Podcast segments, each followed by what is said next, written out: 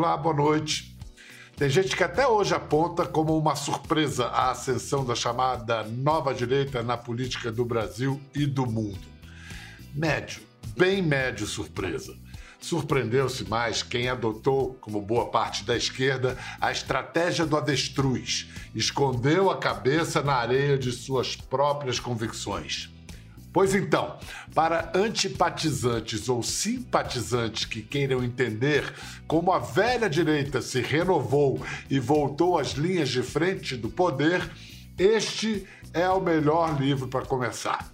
Guerra pela Eternidade o retorno do tradicionalismo e a ascensão da direita populista.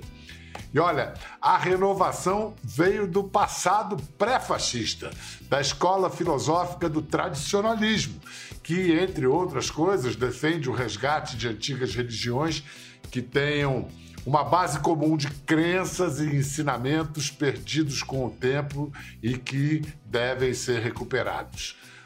Por décadas, o tradicionalismo foi uma obscura doutrina de traços esotéricos com S, defendida pelos poucos seguidores de filósofos como o francês René Guénon e o italiano Giulio Zévola. No século XXI, deu-se a aliança entre tradicionalismo e militância política. E aí, em três dos maiores países do mundo, chegaram ao poder presidentes influenciados diretamente por ideólogos ligados ao tradicionalismo. Nos Estados Unidos, Steve Bannon, que ajudou a eleger Trump.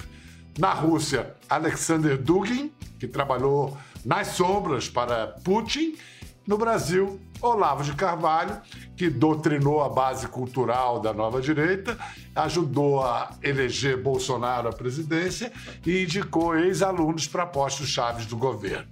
Os três ideólogos compartilham da rejeição à modernidade e à democracia liberal. E também a certeza de que uma nova ordem só poderá nascer com a destruição da ordem progressista.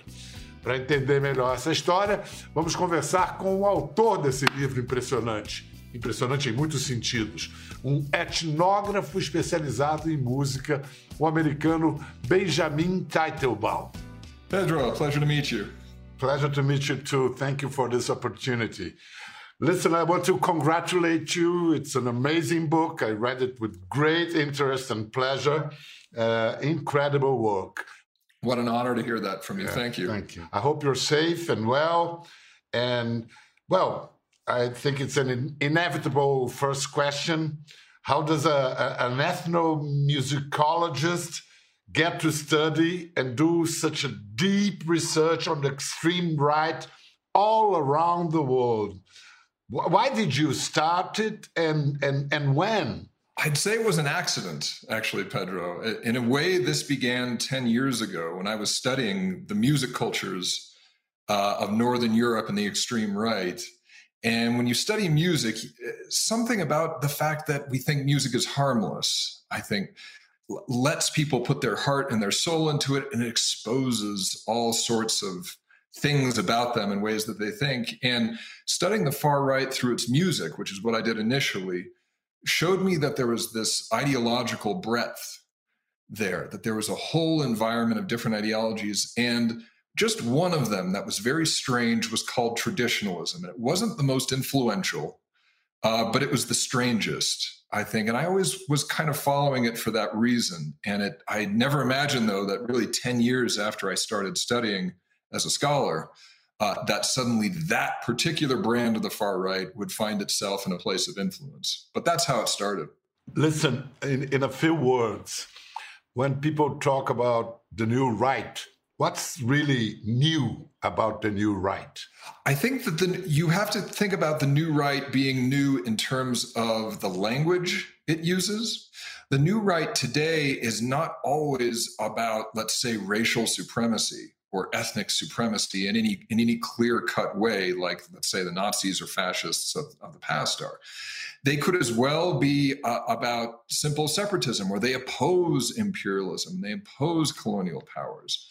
Um, and sometimes their language and, and the rhetoric and the ideology is about preserving difference and allowing for plurality and pluralism. All of those changes show that uh, right wing reactionary causes are adapting to the common ways that we speak today and trying to find a place for themselves within political consensus, uh, a political consensus born of liberal democracy. So those are some ways that that we see it. But I think we're starting to see more recently, Pedro, the birth of a, a type of, of new right that is more fundamentally, genuinely anti-liberal at the same time than what we have seen in the past.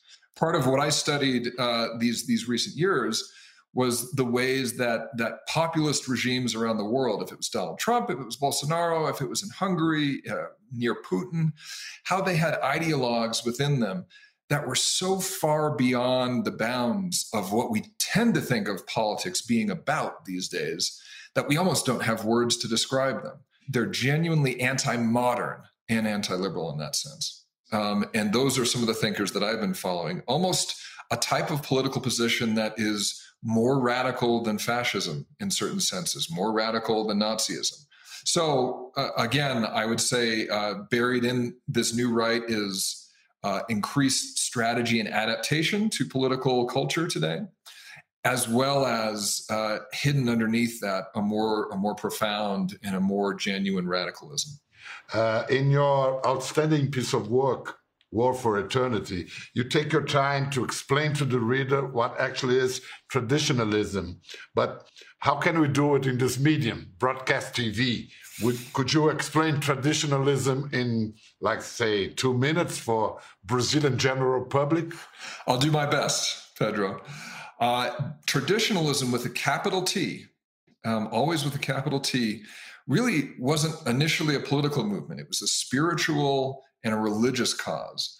But when it comes into politics, the way that you can think about it is, is that it is the exact, the pure opposite of modern progressivism. That is to say, if in most democracies around the world, we tend to think that things are going to get better that if we put, if we pool our resources we can reform society we can create greater equality greater prosperity greater happiness greater truth um, and than has ever existed in the past, and thus that we have a bright future. We're progressives. Traditionalism rejects all of that. It tries to be the hyper opposite of it. First, it rejects the idea of progress. It doesn't believe that we are getting better. Instead, it thinks that we move, history moves in cycles, and that most of the time things are getting worse, not better. Um, and that we move through a time cycle and the only time things ever get better is when things get so bad that they collapse. And then what takes the place of our old society is going to be something better that immediately starts to degrade again. So it's very pessimistic in that respect. The emancipatory, progressive, democratic, egalitarian causes that, that most people think of as being good they see all those things as signs of decline and darkness. So I, I, would I could say that the difference between reactionary and traditionalists is that both think that the best part was left behind is in, in the past, but reactionaries want to go back and traditionalists want to go forward and destroy the whole thing to start it all over again in this history cycle. You put it better than I did, Pedro. Absolutely. Oh. That's the key distinction. Traditionalists don't really believe that you can ever go back to a golden age. They think that you can go forward to a golden age via destruction. Listen, one of the main theoreticians of traditionalism was the Italian Julius Evola. René Guénon also is an inspirer, uh, inspires many of these uh, thinkers. Evola is associated to fascism. But again, what distinguishes traditionalism from fascism? Evola was associated with fascism, but he only thought fascism was a good start. And and and here's the reason. He thought that fascism was still progressive and it was still modernistic and still futuristic. Remember, Hitler and Mussolini thought that they could pool the tools of modernity, science, engineering, rationalism, and create a better Germany and a better, a more powerful Italy than had ever existed in the past. It was all about creating something new, in fact. Um, and it was secular. And, and this early traditionalist thinker, Julius Evola, faulted it on both accounts. He thought that the greatest that these societies had ever been was something in the past that could potentially reoccur. Um, and he also thought that they were too secular. So it again, it is in this sense where where some traditionalists look on fascism as being modernistic, in fact, and too progressive. So your book has three main characters. We could call them protagonists. Um, Steve Bannon from America, Olavo de Carvalho, the Brazilian one, and Alexander Dugin. Dugin? Dugin? Mm-hmm. Dugin, in, uh, the Russian guy. They are controversial characters in their own countries eccentric for some, insane for others. Uh, all this, but all of them became powerful, influential figures in the highest ranks of power, presidents, advisors. Uh, and this occurred almost simultaneously. How did that happen? That's a that's a wonderful question, and I can only speculate. That's because uh, we have not seen this. Just to emphasize what the way you put that, Pedro, very nicely traditionalism, these ideas we've been talking about, have never been in government up until this point. Julius Evola was too strange and too weird for the Nazis and, and ultimately for the fascists as well. They kept him at bay. So, what happened these, these most recent years with Bannon, Olavo, Dugin is unprecedented.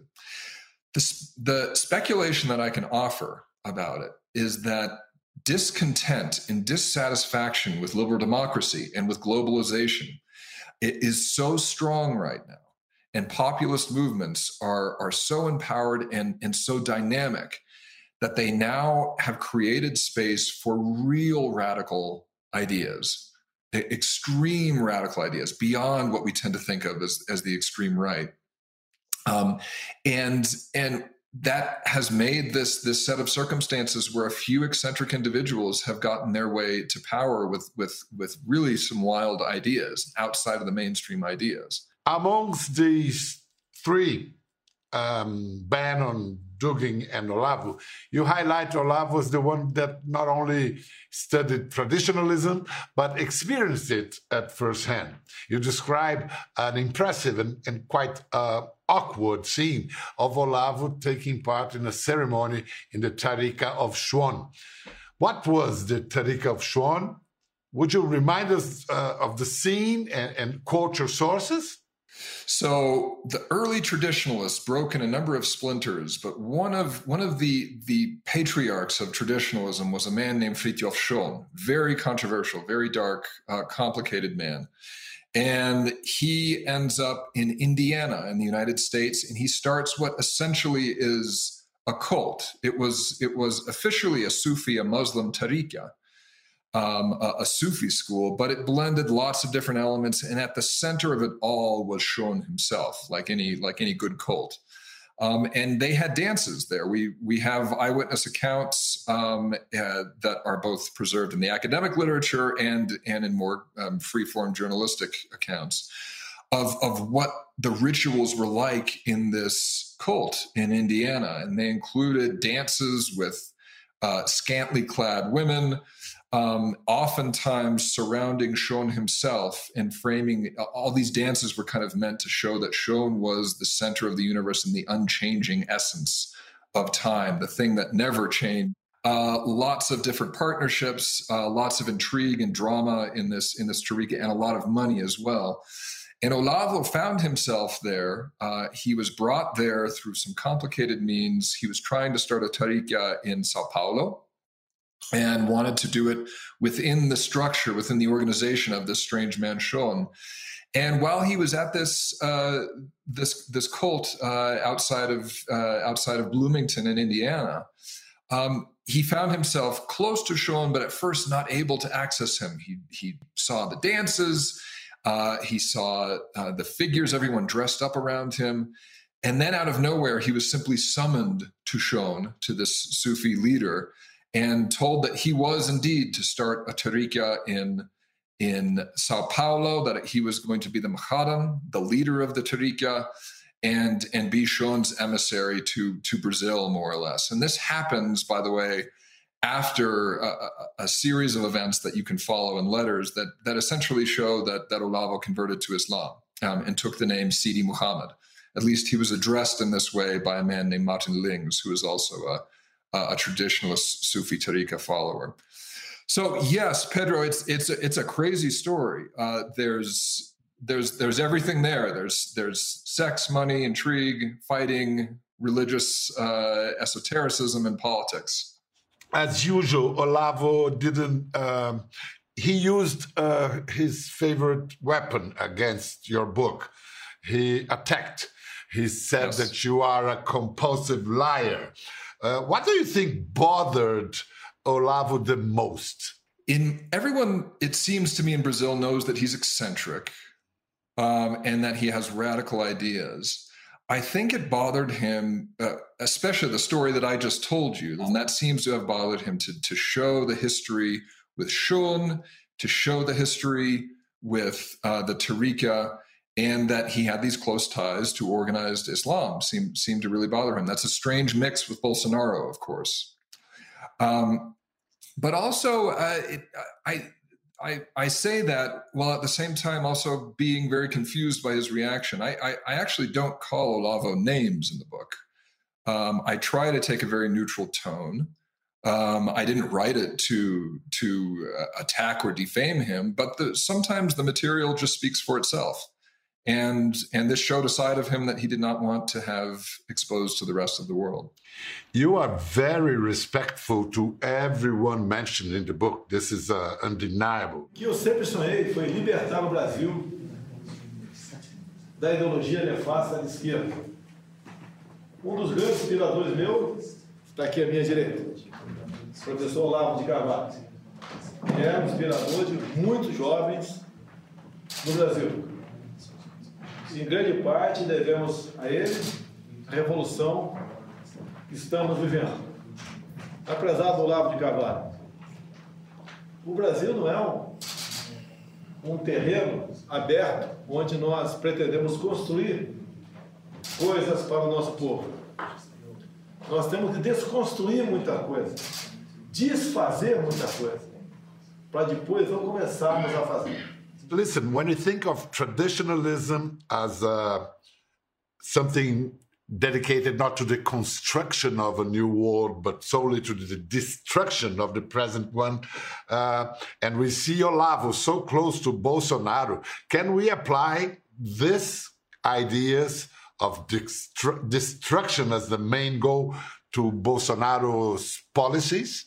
Absolutely. As long as we're clear about what's what's going on here, I think that uh, a populist in the form of Bolsonaro is obviously going to be attractive to these type of right-wing traditionalists um, because this is someone who does not have a clear commitment to the principles of democracy, of the democratic state, uh, of the modern media apparatus, of the university world, of modern science, of all of the institutions uh, that give us knowledge and that that help create uh, the current social order. Um, Bolsonaro, quite clearly, I think, as we've seen more in, in increasingly animated uh, form these past months, in particular with the conversations about the election, um, he's willing to negotiate on those principles slash undermine them and see them wiped away to be replaced with nothing in particular other than Bolsonaro himself. So, so yes, absolutely. It, it's one reason why, even though traditionalism, as I said earlier, is not originally a political doctrine, when it comes into politics, it almost always comes in in this side. It comes in on the side of the destroyers, of the reactionary, ideologically reactionary forces, uh, but who who are looking to to more or less disassemble society um, in all ways, shapes, and forms. Yeah, now we, we are going through a very tense countdown in Brazil to September the 7th, which is Independence, Independence Day in Brazil.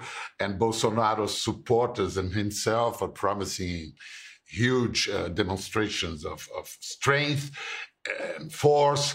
And well, and, and then people are considering well, when people go to the streets to bring down a government, that's mm-hmm. a goal.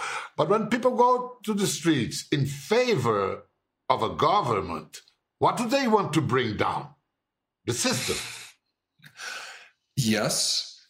But note, when we start speaking in these terms, what's noteworthy is how vague everything is. What is the system? Where are its boundaries? Is that a government? Is that a media somehow informally tied to it? Is it a university? Um, that's now that's the, the axis. Now the axis has been is being uh, against the, the, the, the court, the Supreme Court, the yes. judiciary. Yeah. Mm-hmm. Yes, but it need not stop there. Of course. Yeah, um, no. it, it can attack everything. And, and a lot of these movements neither have a, a clear opponent and, and, certainly not a plan for what happens after the destruction. Um, what tends to separate the populist from the reformer it, uh, is is the claim of urgency, the claim of thorough corruptness, irretrievable and irreconcilable corruptness of a modern institution, um, and the complete absence of a vision for what would replace the current order. Um, I, again, I don't mean to beat a, uh, uh, to compete repeat, repeating a point here, but we do see uh, destruction rather than creation uh, sitting at the forefront of this agenda. Well, during decades, the attitude of Brazilian press and media and academy in general was to ignore Olavo de Carvalho and, and their like. Mm-hmm. Uh, but that didn't prove very effective because he blossomed mm-hmm. uh, in the shadows. So, what would what yes. would be the balance between listening to extremists, exposing their ideas without facilitating their proselytism? This is this is a difficult question.